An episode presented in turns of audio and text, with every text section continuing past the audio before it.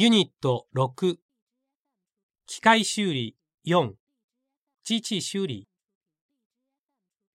ここはうちの会社がいつも使っている加工屋さんです。小さな会社ですけどなかなか精度の高い部品を作られていますよ。そうですか。ここには加工設備がいっぱいありますね。今日は平石です。こんにちは。こちらは張さんです新しい設備担当者です。はじめまして張と申します。よろしくお願いします。角です。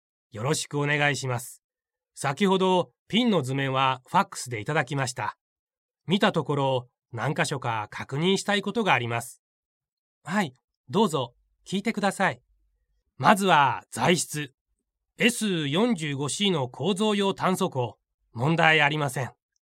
ピンとブッシュ交差は H8G7 つまりピンの外形交差はマイナス7ミクロンからマイナス28ミクロンブッシュの内径交差はプラス0からプラス33ミクロン。ここです。旋盤だけだとこの精度を保証するのは難しい。最後に研磨で仕上げたいと思います。そうですね。まずは旋盤加工。その次は焼き入れ。最後に研磨で仕上げる。そうしてください。平石さん、研磨してから焼き入れはダメですか？ダメです。ピンの形状は細長いから焼き入れの時は微妙に変形します。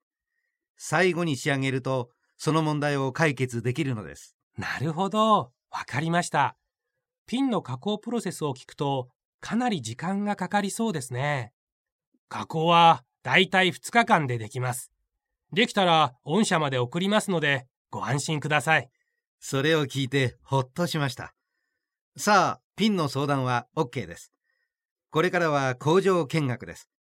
賀来さん、いろいろな機械を張さんに紹介してください。はい、どうぞ。こちらは、マシニングセンター。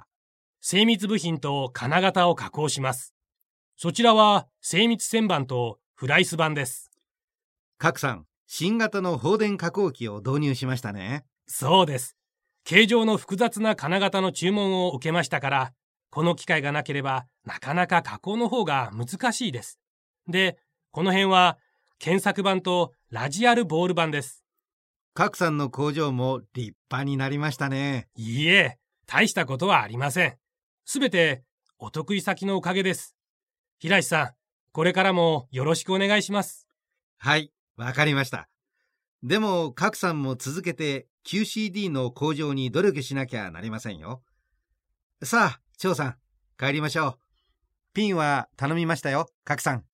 あさっての午後1時に持っていきますので、ご安心ください。数量は確か2本ですね。そうです。